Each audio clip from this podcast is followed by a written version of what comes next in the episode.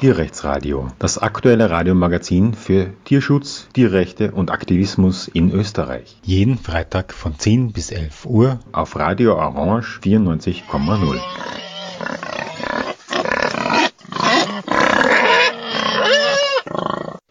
Ja, willkommen zum Tierrechtsradio. Diesmal die Sendung von der Franz Fischer Hütte auf 2020 Meter und wir sind in den Hohen Tauern ähm, in Salzburg und ähm, ja, ähm, momentan sieht man es nicht, aber wenn man ein bisschen Sonne hat wie gestern, dann sieht man den Ankogel direkt von der Hütte aus, was mich total begeistert. Ich bin ein Ankogel-Fan. Und ich spreche mit der Evelyn und dem Tom, ähm, weil die Franz Fischer Hütte etwas ganz, ganz Besonderes hat, nämlich dass sie eine Veggie-Hütte ist, eine vegan-vegetarische Hütte. Gleich zunächst einmal die Frage, seit wann ist das so? Ähm, dass wir rein vegan-vegetarisch sind, ist seit drei Jahren. Forcieren tue ich das schon seit vielen Jahren. Also ich bin jetzt seit 13 Jahren Hüttenwirtin und äh, kann sagen, so seit gut sieben Jahren äh, forciere ich das Essen richtig und habe einfach gemerkt, dass die Leute das gut annehmen. Wie bist du in deinem äh, in deiner persönlichen Entwicklung zu Vegetarismus, Veganismus Interesse gekommen? Ähm, ich glaube, anfangen tut jeder, glaube ich, irgendwie als äh, Vegetarier vor zig Jahren. Und durch eine Krankheit vor eben gut sieben Jahren äh, habe ich dann äh, mal Zeit lang für die, eben im Zuge der Therapie verzichten müssen auf tierisches Eiweiß, also keine Milch und keinen Käse auch und auf Zucker und Weizen und dann, dann hat es angefangen, dass ich mich richtig beschäftigt habe mit dem veganen Essen und bin dabei geblieben. Also hat mir gut getan. Du hast gesagt, vegetarisch schon vor zig Jahren. Was mhm. war da der Auslöser? Ja, mir hat Fleisch ja seit langem nicht mehr geschmeckt. Also es ist einfach, ja, man isst halt, weil man es bei den Verwandten oft kriegt. Aber für mich selber habe ich sicher in den letzten 20 Jahren kaum mehr, also eigentlich gar kein Fleisch mehr gekocht. Es ist immer nur, wenn es bei den Verwandten war, ist oder irgendwo eingeladen, dann ja, hat man sich halt ein bisschen ums Fleisch herumgemogelt, aber ich habe es dann schon Weihnachten oder so habe ich noch mitgegessen. Wie sehr spielt für dich Tierschutz und Tierethik dir, äh, eine Rolle dabei bei dem allen? Also das war eigentlich ursprünglich der Auslöser, das Tierwohl. Also mir ist das recht wichtig. Ich würde natürlich, wenn es möglich wäre, hätte ich glaube ich 200 Viecher daheim. und äh, mit dem hat es angefangen und dann eben durch eine Krankheit, äh, die hat das verstärkt, dass ich mich halt jetzt um, um dieses Vegane bemühe und eben ums um, auch um einen Umweltschutz. Also es geht ja nicht nur um einen Tierschutz, sondern eben auch um einen Umwelt- und Klimaschutz. Tom, wie bist du zu diesem ganzen Projekt gestoßen? Ja, es war eigentlich ein abenteuerlicher Weg, der noch nicht so lange zurückliegt wie, wie der von der Evelyn. Äh, ich habe von meinem Job ein Auszeitjahr genommen, 2018, und habe dieses Jahr in den Bergen verbracht. Also, bin also da unter anderem auch durch den ganzen Alpenbogen gegangen, äh, von Monte Carlo bis nach Triest. Und auf diesem Weg bin ich auf der Franz-Fischer-Hütte vorbeigekommen und habe Jevelin kennengelernt. Und, ja, einige Zeit nachher. Damals war es aber noch keine Veggie-Hütte, Nein, nein, ich bin hergekommen und ich erinnere mich auch noch, ich habe einen ganz normalen Kastreisknödel gegessen da und bin am nächsten Tag bei, bei Regen dann wieder weitergegangen.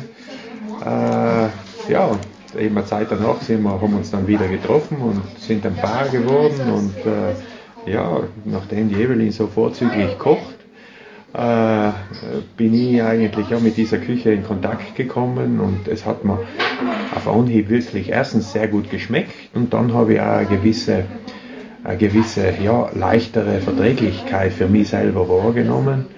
Äh, also ich habe wirklich ein gutes Körpergefühl gehabt mit, mit vegetarischer Ernährung dann. Und mittlerweile sind es dreieinhalb Jahre, dass ich mich auch äh, vegetarisch ernähre. Und ähm, dass ich auch gelernt habe, muss ich sagen, äh, durch Evelyns Zutun, dass ich gelernt habe, einfach ein bisschen ähm, ja, mehr Zeit aufzuwenden für die sorgfältige Auswahl meines, meiner Ernährung und eben nicht nur Fast Food. Und wie äh, hat für dich Tierschutz, Tierwohl denn eine Rolle gespielt auch, ähm, jetzt sowohl im Leben als auch in dieser Entscheidung? Mhm.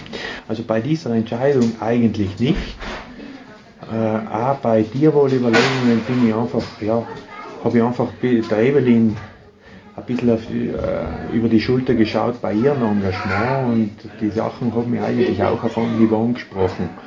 Äh, und äh, dass ich jetzt äh, mich vegan oder vegetarisch ernähre, das hat jetzt sehr wohl auch mit dem Tierwohlgedanken zu tun, weil äh, ich habe früher ganz einfach nicht so sehr nachgedacht über diese Dinge, aber jetzt bin ich in Kontakt damit und äh, es erscheint mir eigentlich ja, ganz, ganz logisch und natürlich, dass man, dass man, wenn man es weiß oder wenn man bewusst solche Überlegungen anstellt, dass man dann einfach nicht mehr anders kann. Man kann nicht hergehen und, und, äh, und solche Dinge gutheißen, die da zum Beispiel eben mit Tiertransporten nach Marokko oder in die Türkei äh, geschehen, ohne dass was Gott der Bauer, äh, wo es Vieh herkommt oder der Konsument, der äh, dann letztlich das Fleisch äh, konsumiert, ohne dass er etwas davon weiß. Also das sind Themen, mit denen habe ich mich früher einfach, einfach nicht beschäftigt. Und jetzt, wo ich es weiß, wo ich es tue,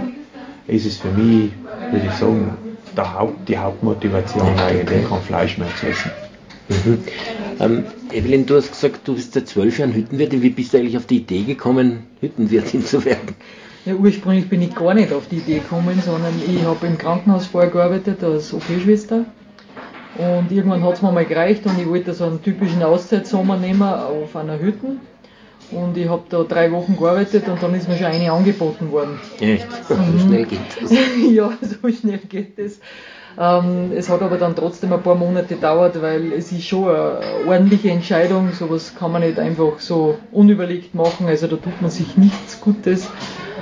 Und ähm, ja, mit schwerster Arbeit und wirklich hohem Einsatz ist es aber gut gegangen und äh, ja, ich bin froh, dass ich jetzt da auf der Franz Fischer Hütten sitze.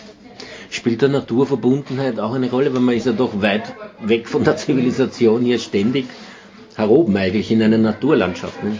Ja, auf alle Fälle. Wobei man natürlich als, als Vollzeithüttenwirt, äh, sage ich mal, mehr den Blick äh, von der Hütte nach draußen hat, als wie dass man sich selber in der Natur bewegen kann, weil man natürlich die Zeit nicht hat. Aber ähm, es ist schon super, dass wir auf 2000 Meter wohnen können. Also wer hat das? Die wenigsten können wohnen so tolles wie wir. Wir haben die schönsten Sonnenauf- und Untergänge. Wir haben auch das grausliche Wetter ist, ist super. Das muss man schon sagen. Das hat man, wenn man in einer Stadt wohnt, natürlich äh, erlebt man das alles nicht so mit, als wie wir jetzt. Ähm, wann im Jahr ist denn die Hütte eigentlich offen? Da gibt es ja ziemlich lange Zeiten wahrscheinlich, wo sie zu ist. Also wir, wir gehen so Ende Mai rauf und für die Gäste ist dann ab Mitte Juni bis so Ende September, Mitte Oktober. Also das variiert natürlich immer ein bisschen, je nachdem wie bald uns der Schnee wieder heimsucht. Aber vor haben wir es schon immer, dass wir so bis Anfang Mitte Oktober dort bleiben. Und im Winter? Im Winter ist da äh, zu, weil das Riedingtal an sich äh, jetzt nicht wirklich ein Skitourengelände ist. Äh, es ist zu flach und zu lang. Äh, und dann auch wieder zu Lawinen gefährlich. Also die Berge jetzt direkt bei der Hütten, da die sind nicht Skitouren tauglich. Und es ist aber auch gut so, weil die Gegend braucht dann auch wieder ein bisschen Ruhe und Erholung. Also wir haben schon sehr viele Gäste, die sich da jährlich äh, in den niederen Tauen oder bei uns im Riedingtal bewegen. Und äh, man merkt eben, dass schon die Wildtiere natürlich ja, dann nicht mehr so da sind, also die verstecken sie. Und wenn wir dann zusperren, so im November, merkst du, dass sie wieder kommen. Also Gamsen und so sind dann eher wieder in Hüttennähe. Natürlich im Sommer nicht. Und es ist gut. Das hat alles seine Zeit und ich glaube, das passt. Das Ganze ist ja ein Naturpark mhm. da. Und äh, äh, es ist ja fast verspürbar, da, so dieser Jahreszyklus, dass es zum einen eben den Sommer gibt, wo, wo Leben einkehrt in diesem Hochtal, wo, wo Gäste da sind äh, die aber auch mit einer gewissen Behutsamkeit den Platz da besuchen.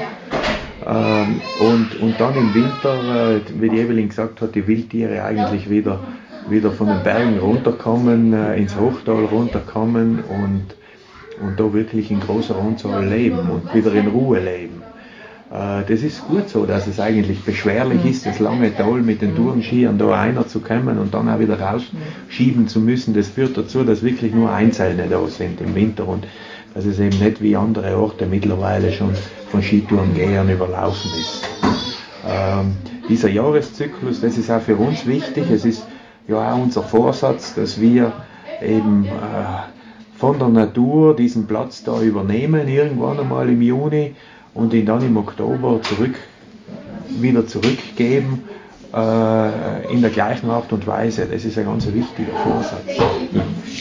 Der Nationalpark Hohe Tauern ist ein Stück weiter, nicht? Ich weiß jetzt nicht, wie weit das genau ist, aber ich habe gelesen, dass man zehn Stunden bis zur ähm, Osnabrücke, Osnabrücke Hütte geht, genau, und dieser schon im Nationalpark, also muss da zuvor schon sein. Also, wenn man da drei Stunden hinübergeht, ah, kommt man schon, schon an der Grenze von der Ist man schon davor. Und der Naturpark auch hat, gibt es dadurch Auflagen für die Hütte, dass man gewissen Dingen, bei gewissen Dingen aufpassen muss? weil ja, das eben ein Naturschutzgebiet ist? Es ist auf alle Fälle so. Also wir haben ja, wir werden versorgt durch ein Wasserkraftwerk und auch da ist die Staumauer nicht so üppig ausgebaut, äh, wie man sich das vielleicht wünschen würde, weil man natürlich mehr Wasser fassen könnte. Da gibt es genaue Vorgaben, wie hoch die sein muss. Ähm, natürlich auch, wie viel Wasser wieder zurückgeben wird. Wir dürfen ja nicht alles hernehmen äh, ohne Ende, sondern das muss, es wird genau aufgeschrieben, wie viel Wasser wir verbrauchen und wie viel das wieder renaturiert werden muss.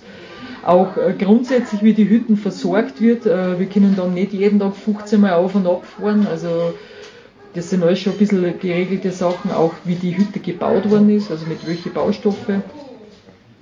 Wir sind eigentlich energieautark. Wir haben so gut wie keine, also wir haben eigentlich keine Heizung in der Hütte, das machen eigentlich nur die Leute, die da sitzen, die Gäste.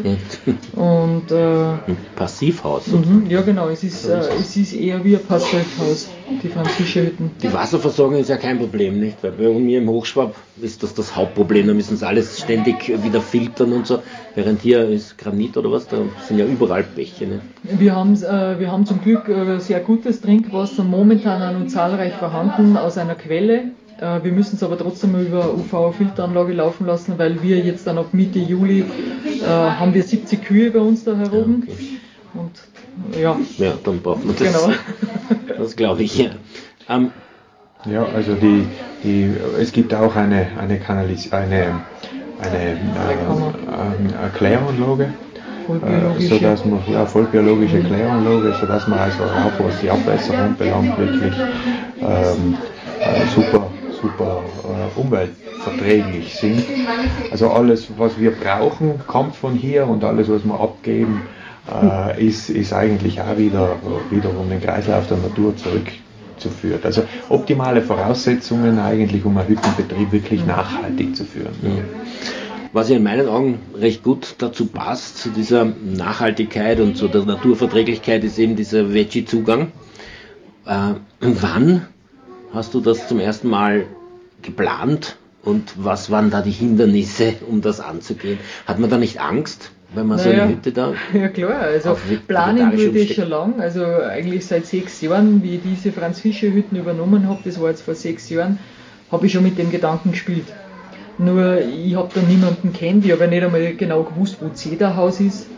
Ähm, und dann habe ich mir gedacht, okay, jetzt machst du einfach mal so das äh, beides, machst beide äh, Linien und schaust dir das an, wie die, die Leute und die Gäste darauf reagieren und äh, machst du mal ein bisschen einen Namen und auch so, dass die Leute Vertrauen haben, weil das ist eigentlich, glaube ich, das Wichtigste, dass, dass die Leute Vertrauen haben. Und ja, und dann haben wir immer rum dann, wann, wann ist jetzt der richtige Zeitpunkt. Und also es war eine Zeit lang sozusagen mit zwei Karten, einer genau. vegetarischen und einer genau. Es war manchmal sogar so, dass beim Abendessen äh, wir 28 über Nacht oder 30 über Nacht gehabt haben und davon haben 28 dann das Vegetarische genommen. Und das war von sich aus gewählt. Ja, genau, von sich aus gewählt. Und das war relativ oft und dann war es sowieso irgendwann ein einfaches, dass ich sage, okay, ähm, es ist ein leichtes, dass wir das jetzt umstellen. Und dann muss ich nur sagen, ähm, wir haben nie Biofleisch gekauft, weil es einfach in der Masse, in der wir sind, zu teuer wäre. Also der Gast wird das nicht zahlen. Ähm, jetzt haben wir halt mit einem gewissen Gütesiegel halt immer Fleisch gekauft und in der Hoffnung, dass das passt, aber die sind ja eh jede Woche in die Nachrichten und somit äh, war es dann noch leichter, dass wir gesagt haben, das machen wir nicht mehr.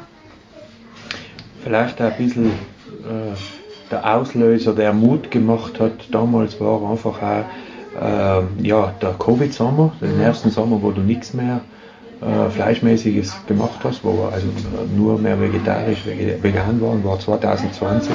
Das war der erste Covid-Sommer. Und äh, da, da waren ja dauernd diese Fleischskandale in den Medien, Tönnies und Co. Und das, glaube ich, hat schon auch noch mal Mut gegeben, es einfach einmal zu, zu, zu versuchen, äh, ganz ohne Fleisch zu machen, einfach auch mit der Argumentation im Rücken, dass man, dass man solche Dinge wirklich nicht gut heißen kann. Konnte man bei Covid hier eigentlich aufsperren? Ich meine, im Sommer wahrscheinlich wird es dann schon gegangen sein. Ja, also, es, also wir haben eigentlich nichts gemerkt. Wir haben natürlich die Auflagen gehabt, also gerade bei den Übernachtern. Wir haben im ersten Sommer die Hütte nur bis zur Hälfte belegen dürfen, aber die Tagesgäste waren genauso zahlreich vorhanden äh, wie eh und je. Und der letzte Sommer jetzt, da haben wir eigentlich nur noch am Anfang Auflagen gehabt und dann war das ein ganz normaler Hüttensommer. Also wir haben null Einbußen gehabt, ganz im Gegenteil, wir haben Gäste ohne Ende gehabt aus der, von der ganzen Welt, also bunt gemischtes Publikum. Und nie einen Nein, muss, nein, keinen einzigen. Also bei knapp 20.000 Gästen haben wir keinen einzigen Fall gehabt. Zumindest nicht wissentlich, keine Ahnung, äh, wenn die dann zwei Wochen daheim äh, gelegen sind, ich weiß es nicht, aber wir haben auf jeden Fall nie irgendwas Nein. gesagt. War wirklich, das haben wir gewohnt. Mhm. Vielleicht Glück gehabt, aber keine Ahnung. Das Ganze ist ja eine Alpenvereinshütte, es gehört ein Alpenverein, wie viele Hütten in, in den Bergen bei uns. Ähm, der, ich weiß nicht, wie weit kann der da mitreden, was hier serviert wird oder nicht? War das ein Hindernis? Wie haben die reagiert vom Alpenverein? Ich weiß nicht, welche Sektion ist denn das? Sektion Lungau. Okay. Also das, die einheimische ja. Sektion, ja. Ähm, ja, äh, mitreden in dem Sinn äh, können sie nicht wirklich, außer man macht es richtig schlecht. Dann natürlich äh, klopfen sie einem schon auf die Finger. Ansonsten ist man als Hüttenwirt, äh, man ist der Pächter, man ist der Betreiber der Hütte, man darf sich schon aussuchen, wie man es gern führen möchte.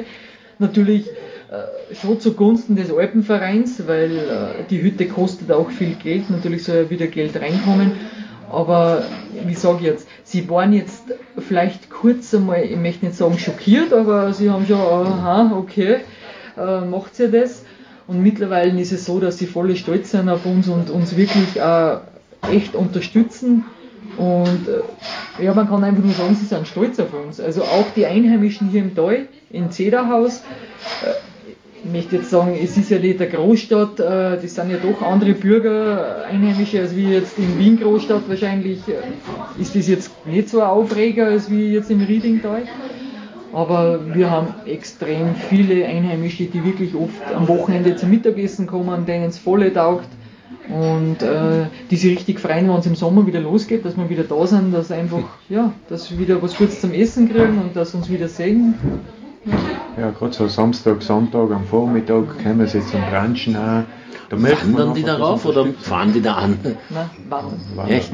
Alle. Zum Mittagessen rauf eine Stunde ja. oder was? Es kann da niemand äh, rauffahren oder so. Mhm. Also unten die Straße ist mit Schranke versperrt und eben auch eine der Auflagen des Naturparks, dass man da eben dass eben nur wir mit, mit, äh, mit, der, mit, der Ware. mit der Ware in, versorgten, in, in beschränkten Ausmaß eben Zugang zur Hütte haben. Ansonsten darf niemand drauf und es ist auch Gebiet, das für Mountainbiker gesperrt ist. Den Alpenverein hast du erwähnt als zuerst zögerlich und dann positiv. Mhm. Ich habe im Bergauf der Alpenvereinszeitung, bin ja schon seit 83, glaube ich, Alpenvereinsmitglied, ähm, das gelesen. Ähm, aber wenn du sagst, ihr habt das 2020 zum ersten Mal gemacht, ich bilde mir ein, ich habe es jetzt erst gelesen oder vor einem halben Jahr. Das heißt, da gibt es irgendwie eine Spanne, da hat der Alpenverein gewartet, wie das wird oder wie ist das zu sehen? Ja, es mag durchaus sein, dass vielleicht gewartet haben. Äh, der Alpenverein, glaube ich, hat momentan auch sehr viele Themen, weil äh, natürlich wir, der Alpenverein ist ja der Anwalt der Alpen also die haben viele Aufgaben zu erfüllen. Ähm, der Deutsche Alpenverein will ja bis 2030 klimaneutral werden, also da gibt es einige Arbeit. Und ich glaube aber dann doch, dass die Arbeit, was wir jetzt leisten, denen da natürlich in die Tasche spielt. Und darum sind sie ja wirklich sehr positiv. Also wir haben Besuch gehabt von Funktionären vom Deutschen Alpenverein, von den Südtirolern und von den Österreichern eben, die haben sich das angeschaut, wie es wir machen. Das waren gute 40 wirklich wichtige vom Alpenverein. 40 Leute. Mhm. Haben sich das angeschaut und dann im Berg aufgeschrieben, oder wie war das? Ja, es kann durchaus Weil möglich der sein. Der Artikel war jedenfalls total, den ja. kennen Sie ja sicher, der war ja total so, also sehr lobend, Ja. was mich ein bisschen überrascht hat, weil ich den Alpenverein natürlich jetzt Jahrzehnte kenne und nicht wirklich als jemand, der pro-vegetarisch wäre, also Ja. nicht kontra unbedingt, aber auf jeden Fall ziem- ziemlich jagdaffin, hätte ich gesagt, zumindest war Ja. er das einmal und dass man da gleich so, also vegetarisch so lobt, das finde ich schon sehr positiv. Ich habe das eigentlich in der kurzen Zeit, ich bin ja jetzt äh, seit letzten Sommer erst äh, fix da, äh, so erlebt, dass, dass sehr viel Wohlwollen für diese Richtung da ist beim Alpenverein. Äh, und äh, irgendwann ist es letztes Jahr so gewesen, dass man uns gesagt hat, wir werden vorgeschlagen für das Umweltgütesiegel. Und äh, dann ist eben eine, Delegation vom Alpenverein gekommen, äh, die, die uns da wirklich auf Herz und Nieren geprüft hat. Und bei denen hat man dann schon gemerkt, so, die sind wirklich begeistert. So die zentrale Aussage von jemand von dieser Jury, die dann auch nochmal gekommen ist, dem er, ein, dem er im Kopf geblieben ist, war die, ja, bei euch ist es so, ihr macht das ja wirklich so. Nicht nur dann, wenn die, wenn die, wenn die Jury kommt, um, um das zu begutachten. Für uns ist das ganz normal. Wir, wir achten auf die Dinge ganz normal. Und dann ist es so gewesen, äh, die sind dann, glaube ich, mit einer gewissen Begeisterung zurück, haben ein sehr gutes Urteil abgegeben und dann sind wir eingeladen worden eben bei der Alpenvereinshauptversammlung in Villach im letzten Oktober und durften dort einen Vortrag halten und das, glaube ich, war so ein bisschen der, der Medienauftakt Ja. für uns, weil es war einiges an Presse da und wir sind dann in Urlaub gefahren am Balkan und haben eigentlich überhaupt nicht mitgekriegt, was da so hinter unseren Rücken sich medial tut. Und, äh, Offensichtlich hat da die Zeit im Bild dann auch berichtet, auch online. Und innerhalb weniger Stunden hat es da 70.000 Likes gegeben für das, was wir da machen. Das haben wir dann eben erst ja, später mitgekriegt. also es war echt Das interessant. ist beeindruckend, weil Ja. Vegetarismus, weiß nicht, vor 20 Jahren war das noch etwas, was extremistisch und, und so verrückt ist. Und wenn das heute so positiv aufgenommen wird. Ich meine, so den Umweltpreis habt ihr ja bekommen, oder? Ich kann mich erinnern, das gelesen zu haben. Ja. Genau, Genau, das also das-. Das ist das Umweltgütesiegel, das wir auch da drüben hängen haben. Und unmittelbar danach äh, hat der Alpenverein ja dieses neue Format herausgebracht. Das ist so ein Podcast, äh, der nennt sich Basecamp. Und dort sind wir gleich bei der Ausgabe Bei der ersten. bei der Ausgabe 1 eben eingeladen worden, eben auch unter dem Titel ähm, äh, Die fleischlose Hütte, äh, unter der Moderation dort von Flo Rudig, äh, äh, ähm, eben ein bisschen unser Konzept darzulegen und die Überzeugungen, die dahinter sind. Und das, glaube ich, hat dann nochmal was ausgelöst. Und heute würde ich sagen, ist das also gefühlt schon, schon ein bisschen Mainstream geworden. Und der Alpenverein wäre, glaube ich, sehr froh, wenn, wenn unserem Beispiel mehrere folgen würden. Das ist eh meine nächste Frage. Ich meine, es gibt, weiß nicht, 390 Alpenvereinshütten. Eine einzige davon ist fleischlos. Ähm, also so ganz mainstreamig kann es noch nicht sein. Warum ist das so? Und gibt es da irgendwie so eine Art Hüttenpächter-Community, wo man eine Rückmeldung kriegt? Wie wird man da aufgenommen? Wenn die das alle nicht machen, gehe ich mal davon aus, dass sie das nicht so super finden, oder? Ich glaube, dass sie viele das jetzt nicht traut haben. Und ich glaube, dass natürlich sehr viele das nur traditionell führen, wobei natürlich auch manche, manche, die es traditionell führen, schon auch wirklich Wert auf Qualität legen. Also das möchte ich jetzt schon mal sagen. Es gibt natürlich auch die anderen, denen ist wurscht, die verkaufen alles. Ähm, es war so, wie ich das bekannt gegeben habe, das war ja schon im Jänner, vor dem Sommer eben äh, 2020, da haben mich sehr viele angerufen und sehr viele angeschrieben, ähm, die, die Hüttenwirte sind oder überhaupt Gastronomen. Und so, ja, Wahnsinn, traust du das? Also, das war sehr oft die Frage. Also was ist da der Tenor? Dann traust du das im Sinn von, ja, das würde ich auch gerne, oder traust du das, weil das ein Blödsinn, in welcher... Ja, ich glaube, das ist beides. Es ist ein bisschen gemischt. Ähm, Sie haben auch danach, wie wir eröffnet gehabt haben, so kurz danach sind dann viele Rückfragen gekommen wieder, ja, wie es uns geht denn damit, ob uns die Gäste eh schon alle Haare vom Kopf gerissen haben. Und es waren auch sehr viele da, die sich das angeschaut haben, wie es wir machen. Also sehr viele Gastronomen.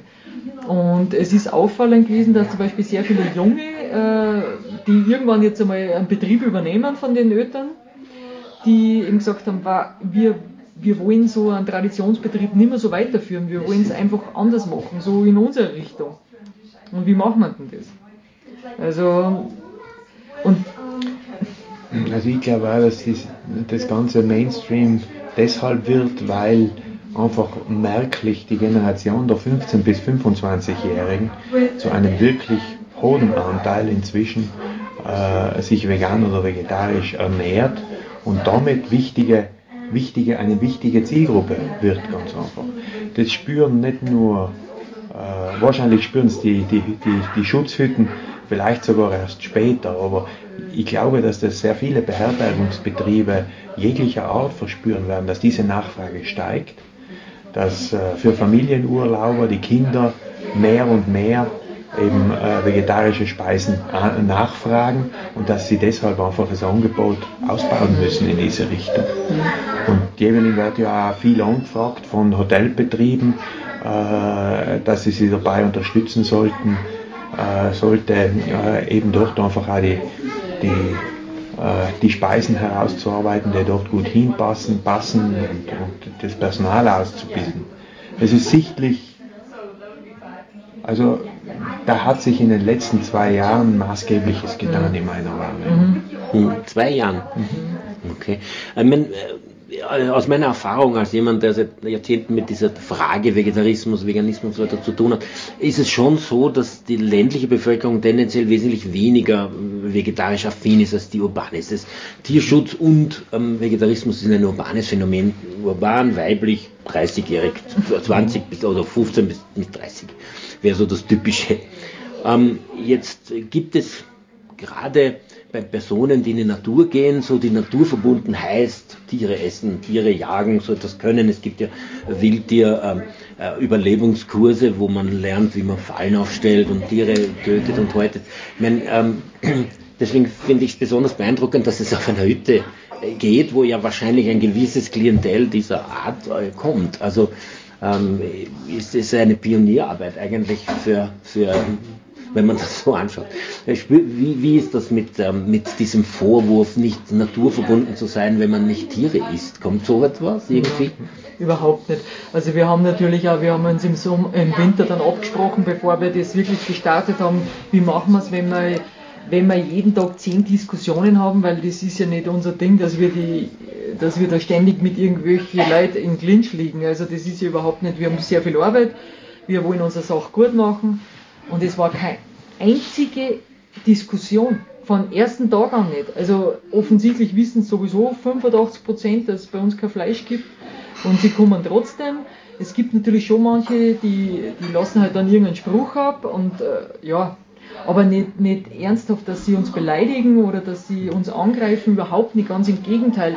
Äh, wir kriegen eigentlich jeden Tag mehrmals oder eigentlich dauernd gesagt, wie super das Essen schmeckt, wie, wie klasse es, es da heroben ist und sehr viele sagen, ich werde vielleicht auch daheim mal was anderes machen. Das ist wirklich oft. Also das ist, ich, ich habe da ganz einen starken Eindruck gewonnen äh, und über das haben wir auch öfters geredet.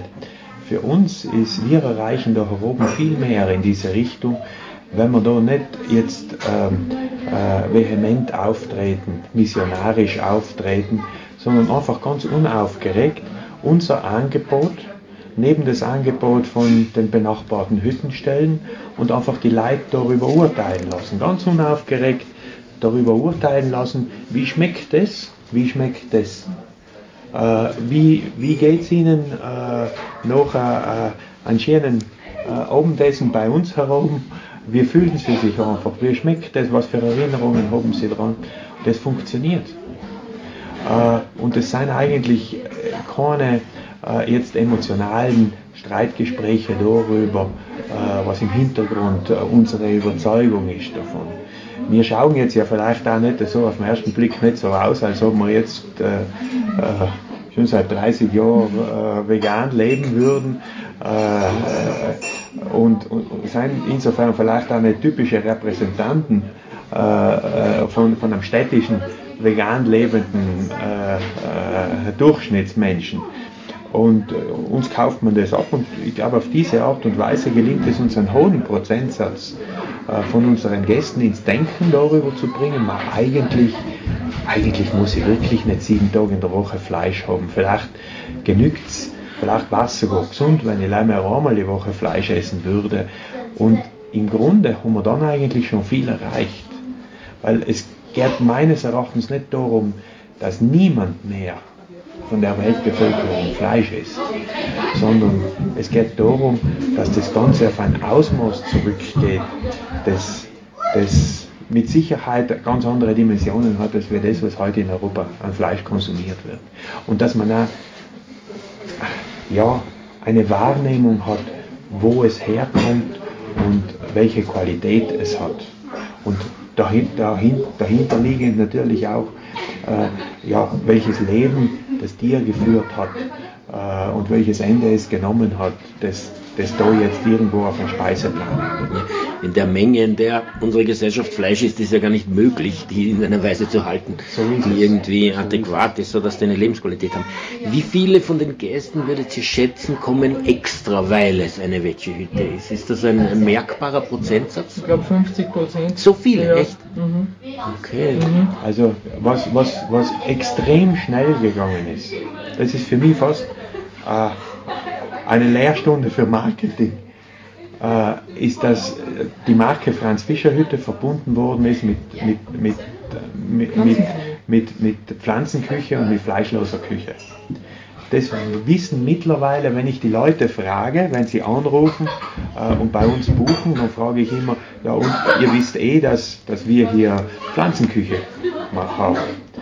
Und, äh, und dann sagen mittlerweile wirklich ja, mindestens neun von zehn, äh, ja, das wissen wir schon, gerade deshalb kommen wir. Echt?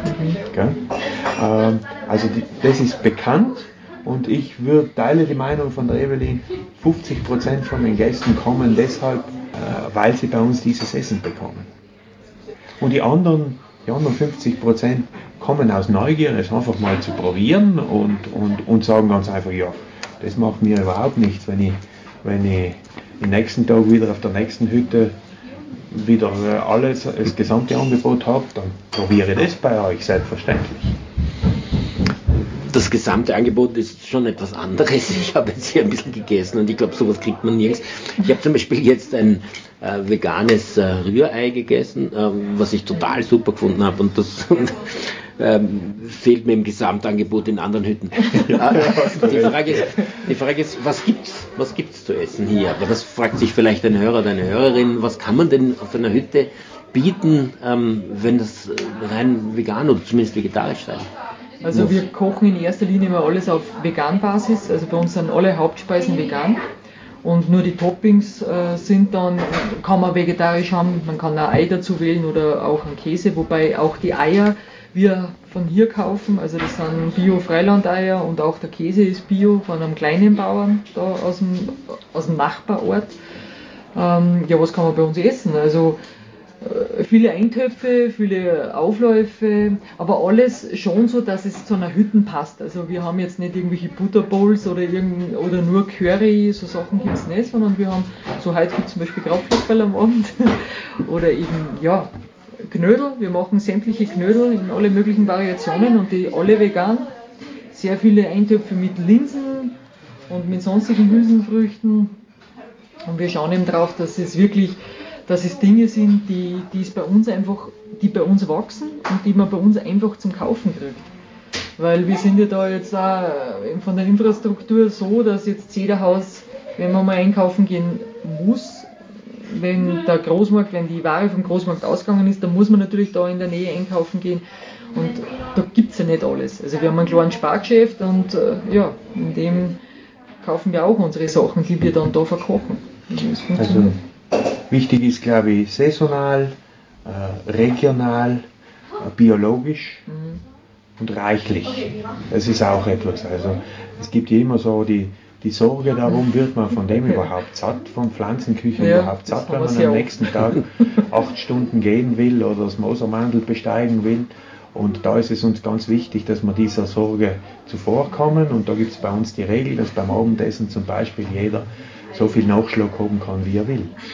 Ähm, äh, und essen die Leute volumensmäßig mehr, seitdem es pflanzlich ist? Hm, eigentlich nicht, weil sie werden wirklich richtig satt und manchen erstaunt es vollkommen, dass er wirklich äh, nach einem Teller Linsen mit Knädel einfach keinen zweiten Knädel mehr essen kann.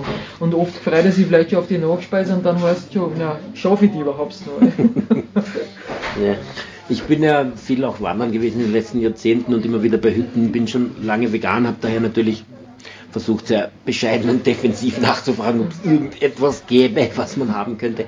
Und immer wieder habe ich gehört, ich würde sagen, also über die letzten 20 Jahre, also nicht die letzten 5, sondern 20, 50 Prozent der Hütten haben gesagt, ja, da bemühen wir uns, machen wir irgendwas, Brotsuppen oder irgendwas wird schon gehen. 50 Prozent haben gesagt, was soll denn das? Ist doch was am Tisch steht und mach nicht Faxen, ja, oder so irgendwie im Sinn von, wir sind ja kein Vier-Sterne-Hotel hier, sondern das ist halt auf der Hütten und da isst man das und Ende. Ähm, Vier-Sterne-Hotel und äh, vegan, ist das, hängt das zusammen? Ist vegan etwas Spezielles, Teures?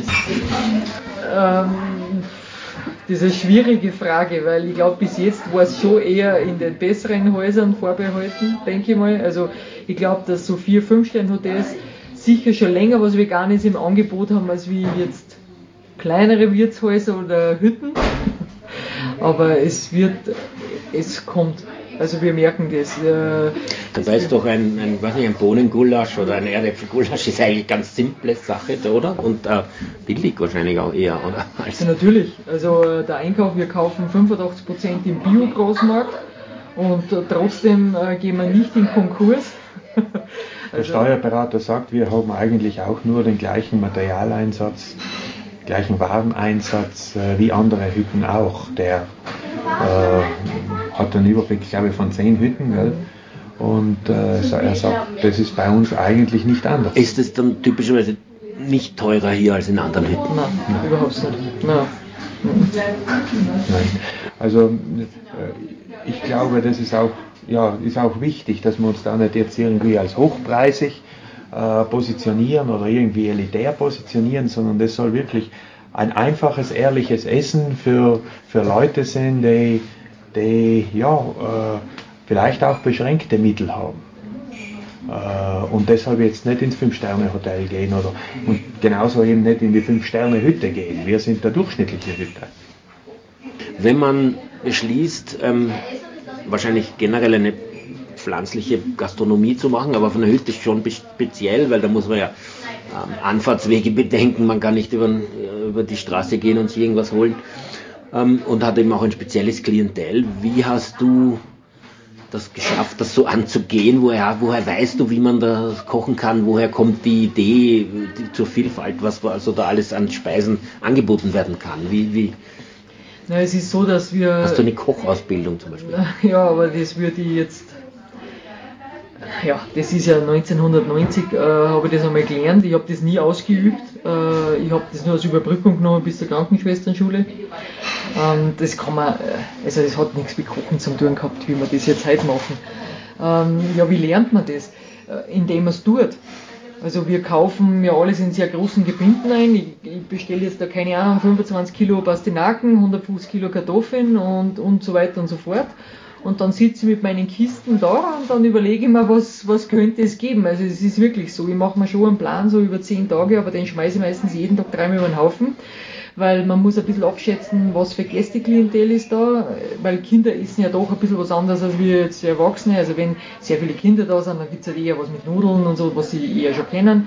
Und wenn jetzt natürlich so äh, junge Leute da sind, äh, dann kann man sich auch mal ein bisschen weiter aus dem Fenster lernen und dann experimentiert man. Aber es ist eigentlich wirklich so, dass wir äh, Experimente machen. Und die glücken zum, also das wird meistens echt super gut. Und von einer sozusagen normalen Hütte mit, mit Fleisch dabei, der Übergang zu einer pflanzlichen ähm, Küche, ähm, muss man da was dazu lernen oder könnten die anderen das auch alle?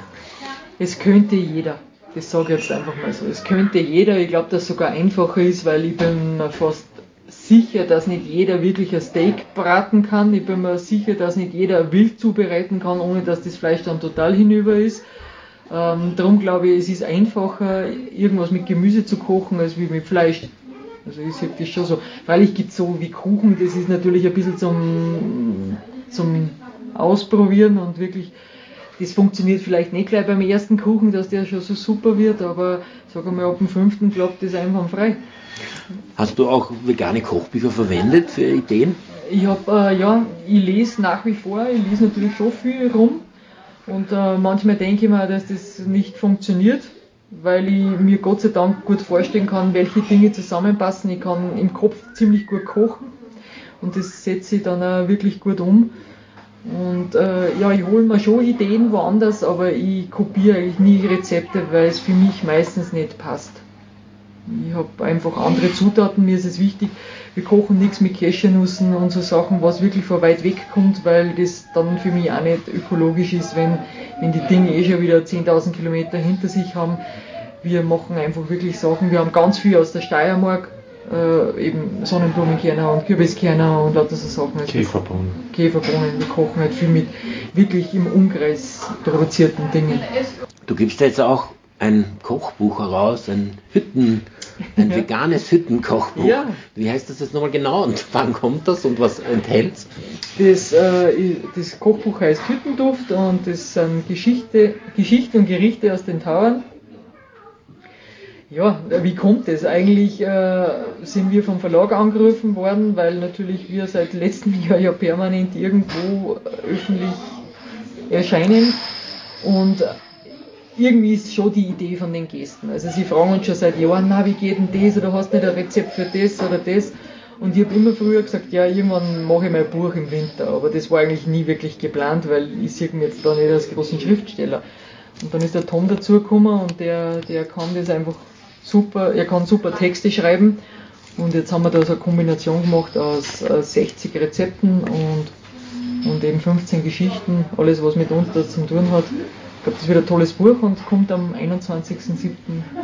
Das ist sehr, sehr bald. Ja.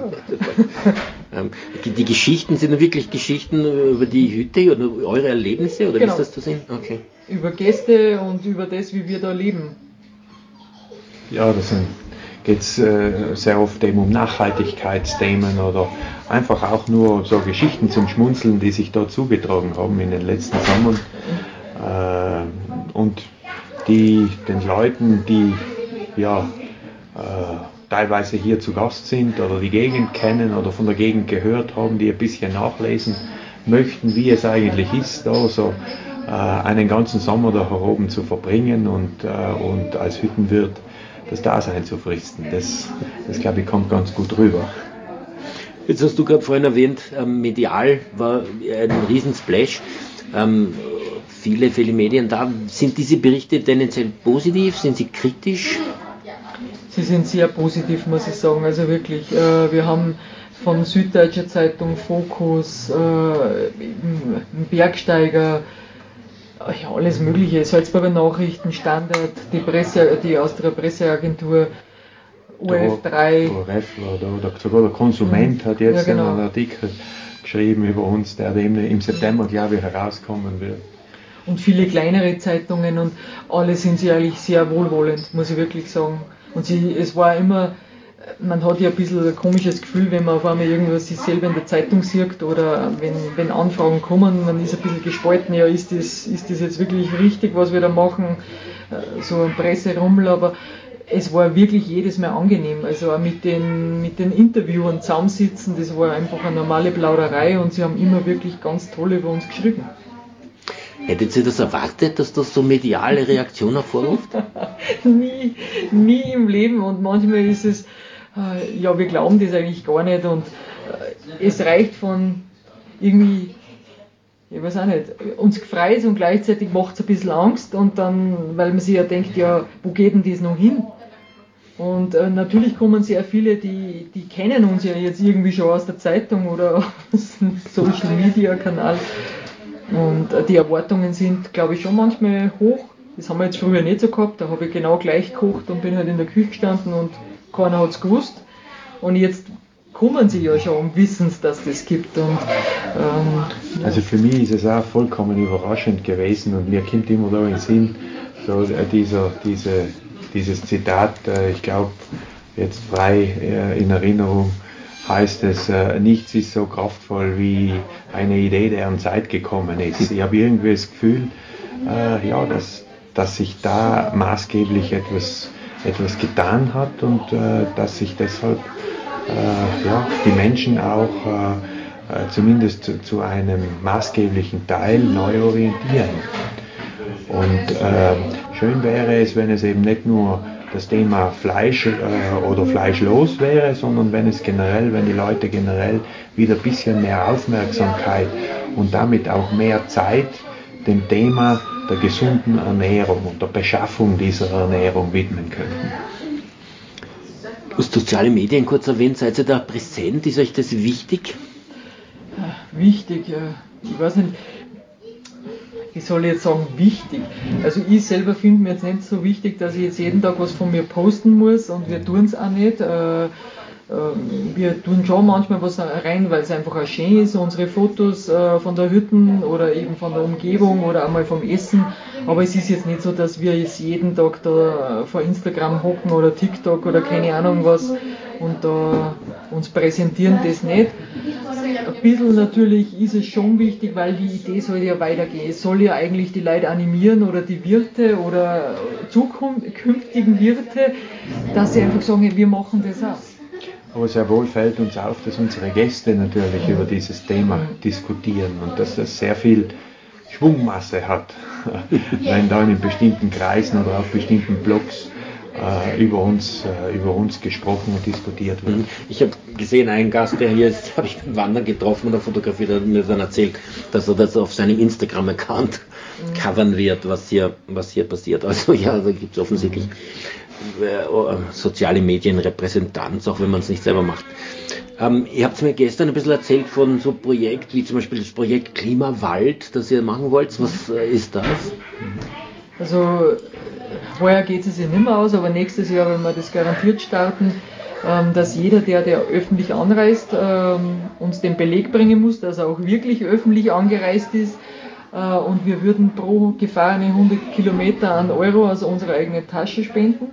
Und ich denke, da kommt am Ende der Saison schon eine beträchtliche Summe zusammen und wir würden äh, natürlich ein bisschen probieren, ob uns dann nicht irgendjemand nur ein bisschen was drauflegt und äh, dann äh, ein Klimawaldprojekt starten, selber starten oder eins unterstützen, also mit der Summe, die wir da zusammenkriegen. Und Was meinst du mit Klimawaldprojekt?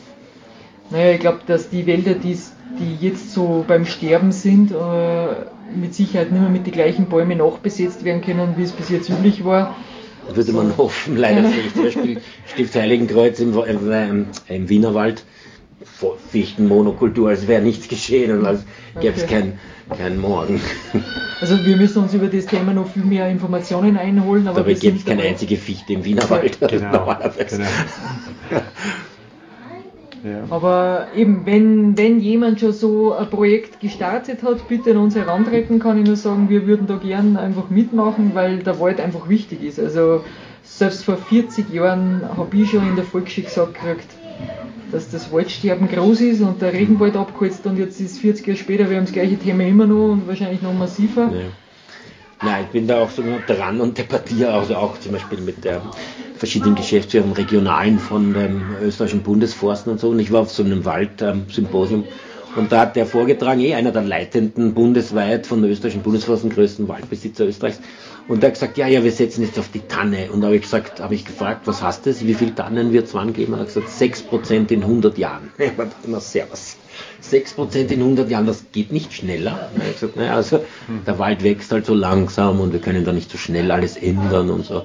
Also in 100 Jahren, ich weiß nicht, ob wir in 100 Jahren überhaupt noch Wald haben, aber 6% Tannen, obwohl das eigentlich ein Baum ist, der ja fast zu 50% hier, also in, in Österreich grundsätzlich ein Natur, der natürliche Bewuchs wäre, ist ein bisschen traurig. Also es ist zwar ein gewisses, eine gewisse Sensitivität da, aber offenbar noch nicht so ähm, ausschlaggebend genug.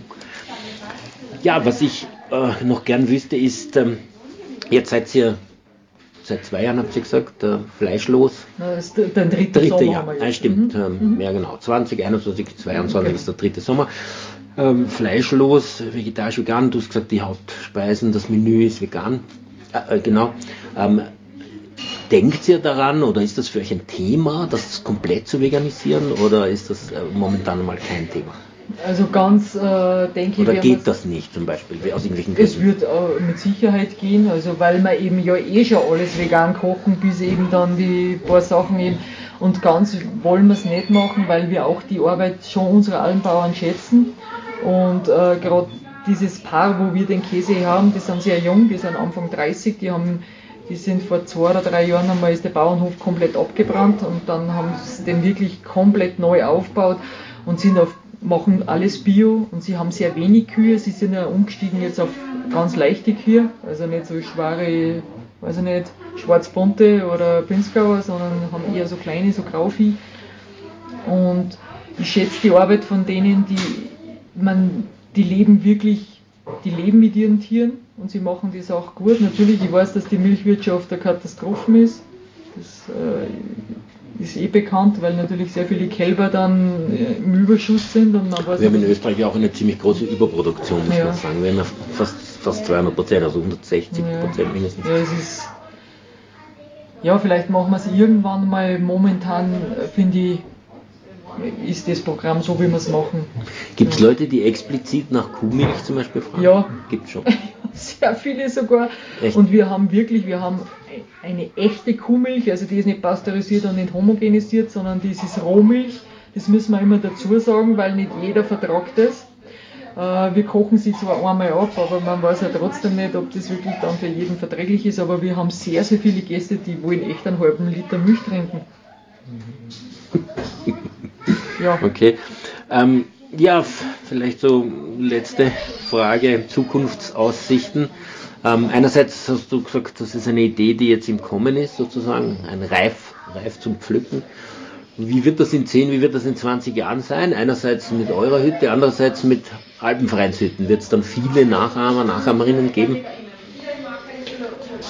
Äh, ja, also unsere Vision wäre schon, das Ganze äh, noch um einiges mehr in die Breite zu bringen. Wir haben im Moment ein junges Paar hier bei uns, die uns diesen Sommer helfen.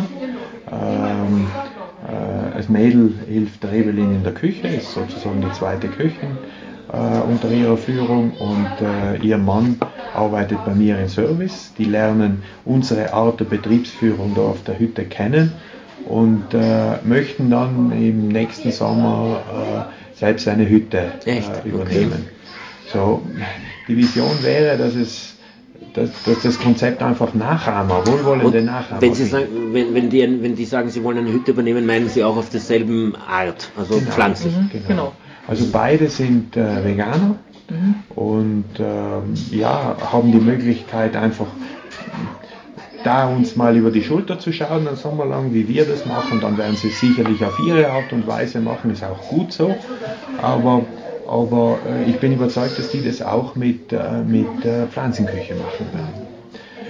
Und wenn du sagst, so wie könnte es in zehn Jahren aussehen, wenn bei uns so pro Jahr 15.000 bis 20.000 Leute hier oben vorbeikommen und in Kontakt kommen mit, mit dieser Idee, äh, dann ist es natürlich vorteilhaft, wenn das zwei, drei, irgendwann vielleicht zehn 20 Hütten im, im ganzen Alpenbogen sind. Das werden nie 100 Prozent sein, aber äh, ich denke. Vielleicht der rein pflanzliche Weitwanderweg, sodass genau. in Tagesdistanz genau. eine solche Hütte ist. Ja. Wäre vielleicht eine neue Marketing-Sache. Äh, sodass, sodass halt äh, ja, immer mehr Leute mit dieser Idee in Berührung kommen und damit auch ja, mit qualitativ hochwertiger Pflanzenküche in Berührung kommen. William, du hast erzählt, dass das äh, medial so eingeschlagen hat, so viel positive Reaktionen. Wie siehst du das in 10, 20 Jahren mit anderen Hütten?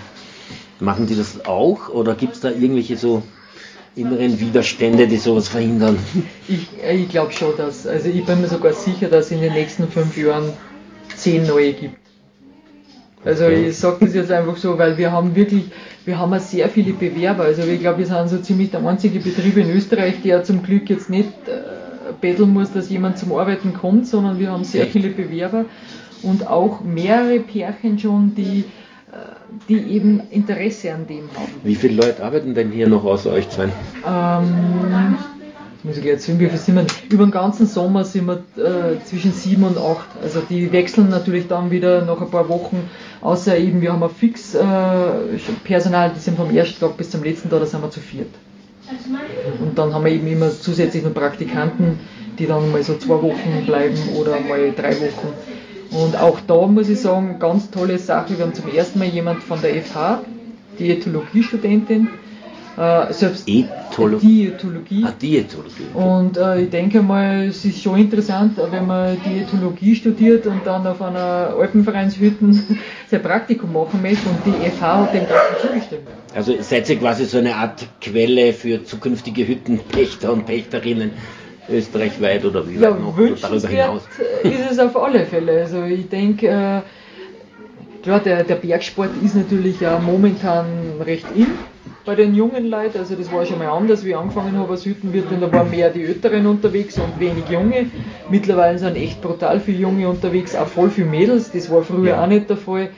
Und äh, dann ist es natürlich schon cool, wenn wir so Anfragen kriegen von Mitte, Ende 20-Jährigen, die einfach auch sowas machen wollen.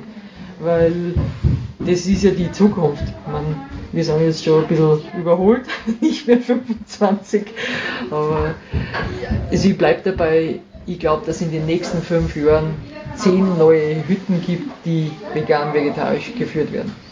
In den nächsten fünf Jahren. Und ist das exponentiell oder geht das linear? Sind es in zehn Jahren dann 20 oder geht das so richtig? Ich glaube, auch dann ist es einfach Deckel? kein Thema mehr. Ich glaube, das ist jetzt. Gar nichts mehr Besonderes. Ja, genau. Sozusagen. Ich glaube, das hm. ist dann nichts mehr Besonderes, sondern es ist ganz normal. Hm. Es ist ganz normal, dass man einfach kein Fleisch isst. Und ich glaube, die wesentliche Entwicklung äh, ist ja nicht die, dass, dass möglichst viele nur mehr vegan anbieten, sondern dass eigentlich die breite Masse der Hütten äh, ein, ein ausreichendes Angebot an veganen, vegetarischen Speisen anbietet, sodass äh, jeder Konsument auf jeder Hütte eigentlich wirklich gut leben kann. Gut, ein nettes Schlusswort. Vielen Dank für eure Zeit, vielen Dank für diese Projekte, die ihr da macht und, diese Pionierarbeit auf diesem Gebiet. Ist mir schon lange abgegangen, muss ich sagen, in den letzten Jahrzehnten meiner Weitwanderungen. Ja, wir bedanken uns. Danke, dass wir danke mit dir, Danke dir auch für deine. Arbeit. Für die Sendung verantwortlich Martin Ballu. Tierrechtsradio, das aktuelle Radiomagazin für Tierschutz, Tierrechte und Aktivismus in Österreich. Jeden Freitag von 10 bis 11 Uhr auf Radio Orange 94,0.